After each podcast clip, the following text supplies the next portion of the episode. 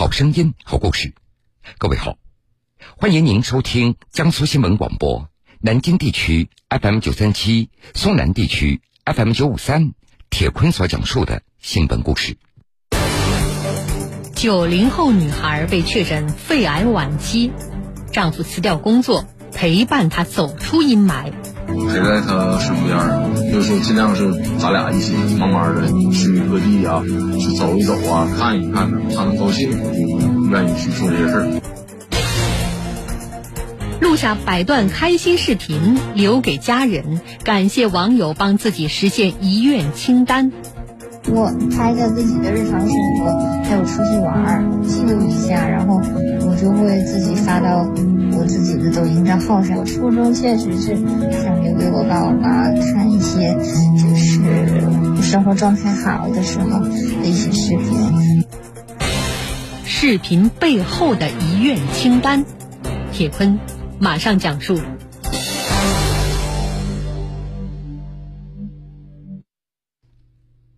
今年二十九岁的霍九九，他是辽宁葫芦岛人。他给自己取名霍九九，就是希望能够长长久久的快乐的生活下去。二零一九年十月，霍九九他和乔先生结婚了。二零一九年年底，两人在云南大理旅游的时候，因为高原反应，霍九九的身体感觉到不适，出现了咳嗽、发烧的症状。于是他就就近去了大理的医院进行治疗。最初以为是普通的感冒发烧，做了一系列的检查，吃了药，但是很长时间这感冒都没有好。于是，在医生的建议下，他们结束旅行，返回到沈阳来治疗。二零二零年元旦，霍九九到医院拿到了诊断报告。报告上清楚的写着：高度疑似恶性肿瘤。二零年的一月份那之后的事，当时就是咳嗽、发烧，然后一直都不好，然后就做深入的检查，然后发现的。看到诊断结果，霍九九不敢相信，自己才二十几岁，怎么会得恶性肿瘤呢？丈夫乔先生不断的安慰她：“没事儿，你年纪轻，肯定会治好的。”经过二十多天的住院治疗和检查，霍九九最终被确认为肺癌晚期，而更要命的是，医生还对乔先生说。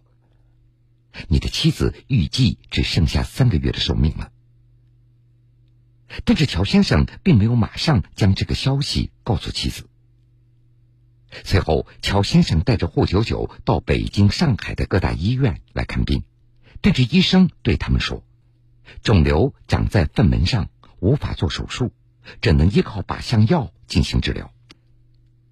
虽然乔先生没有把确诊的结果告诉妻子。但是霍九九还是能够从家人的表情和每天所吃的药中觉察出来。这没有办法，乔先生也只能把这个结果告诉了妻子。在得知自己的病情以后，霍九九就像遭到晴天霹雳一样，他的心情非常沮丧。他每天晚上都在考虑自己去世以后的事情，甚至有时还在想：我以后会葬在哪里？墓碑上用什么样的照片呢？乔先生他觉得妻子这样下去，情况一定会越来越糟糕。他干脆辞掉工作，专门的陪伴妻子。他也经常会列举很多身边朋友患癌症的例子，说人家由于内心没有太大的压力，反而一直都在开心的活着。乔先生，他不希望妻子有太多悲伤的情绪，希望她能够高兴。当妻子心情不好的时候，他总会陪在身边，到海边散散步，到公园里荡秋千等等。总之，只要妻子想做的事情，乔先生他都会尽量的满足。陪在他身边，然后也没去工作，就说尽量是咱俩一起慢慢的去各地啊，去走一走啊，看一看呢，他能高兴，愿意去做这些事儿。经过一段时间的治疗和休养，到了二零二零年的秋天，霍九九他度过了危险期。对于自己确诊的事情，他也慢慢的能够理解了，也开始像正常人一样的生活了。他会做一些喜欢的事情，比如养狗、养花等等。按照霍九九的说法，因为家乡葫芦岛很少有大片的草原，所以他一直想到内蒙古呼伦贝尔去旅游。但是以往要上班没有时间，所以一直没有机会去。现在他就想到呼伦贝尔大草原看一下。用他的话说，大家都说呼伦贝尔是最接近天堂的地方，我想去看一看到底是什么样子。如果不去看，我会觉得是一个非常大的遗憾。今年七月，在身体条件允许的情况下。霍九九在老公乔先生和弟弟的陪伴下，终于实现了这个愿望。当看到一望无际的大草原的时候，霍九九他完全被草原这壮观的景象给震撼了。他感觉这儿的空气特别的清新，呼吸着新鲜的空气，身心瞬间也变得顺畅起来了。望着一望无际的绿草，霍九九的内心也焕发出生机活力。在他看来，这一趟旅行太棒了。如果以后还有机会，他还想再去一次。在草原上，乔先生望着妻子的笑容，看在眼里，疼在心里。在他的眼中，妻子霍九九非常坚强，也非常乐观，能够更加积极的面对生活。二零二零年一整年，乔先生他都陪在妻子的身边。他说。我就想让他每天都过得开开心心，他在一天我就多陪他一天，看到他开心我就开心，我们要一起加油。如今的霍九九他会更加注意自己的身体，主动的锻炼身体。他说：“我要努力的活着，为下一次旅行做好准备。”作为九零后的年轻人。霍九九他非常喜欢摇滚乐，他也喜欢参加音乐节。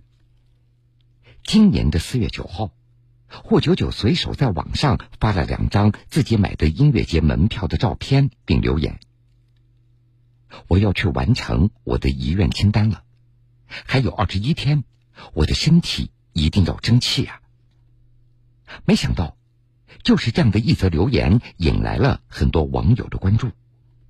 不少人在给他鼓励，生活再艰苦，也要发自内心的笑。音乐节的承办方也给霍九九留言说：“我们因为各种原因，音乐节推迟了，在这儿向您说一声抱歉，感谢你的支持，同时也祝福你平安向阳而生，明媚绽放。”而在此后的一段时间里。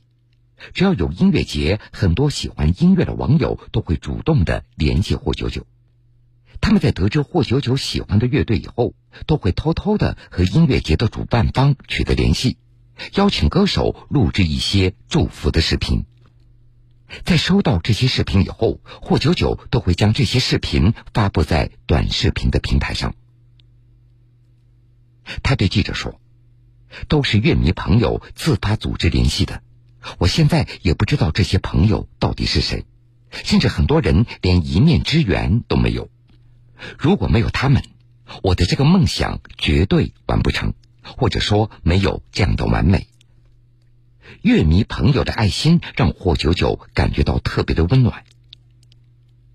今年五月，在得知霍九九要参加云台山举行的音乐节以后，许多陌生的乐迷主动的加他微信，告诉他。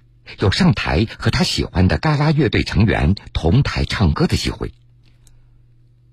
五月三号的傍晚，在河南焦作，霍九九作为特殊嘉宾登上了嘎啦乐队的舞台，和自己喜欢的歌手共同演唱了《北戴河之歌》，乐队成员还给他送了鲜花。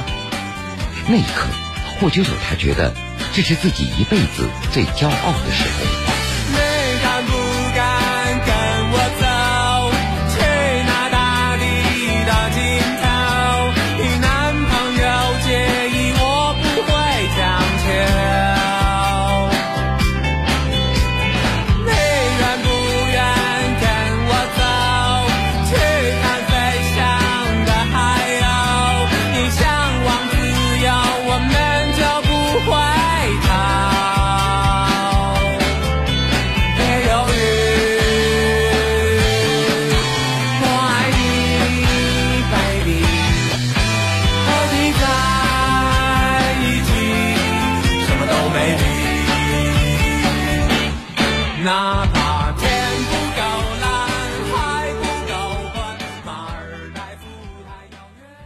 在跟着丈夫乔先生出去旅行或者参加音乐节的同时，霍九九她也会在网上分享生活当中美好的瞬间。去年的六月十九号，霍九九她发布了自己的第一条短视频。视频的内容是完成了第五次抽胸腔积液两千三百毫升。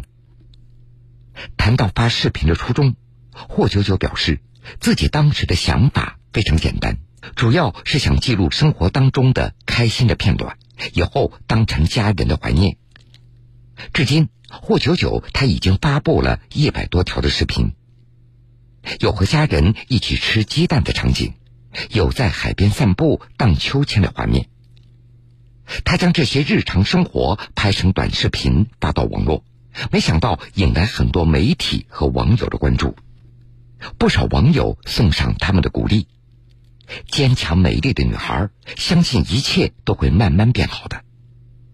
放心吧，你会一直陪在父母身边的。”其实，霍九九在网上发布视频之前，他屏蔽掉了所有可能认识的人，他本想就这样消失。但没有想到，在抗癌的路上还可以得到大家的关注，收到这么多素未谋面的人所送来的温暖，他忽然觉得这个世界并不孤单。看了大家的留言，他感觉到非常的开心。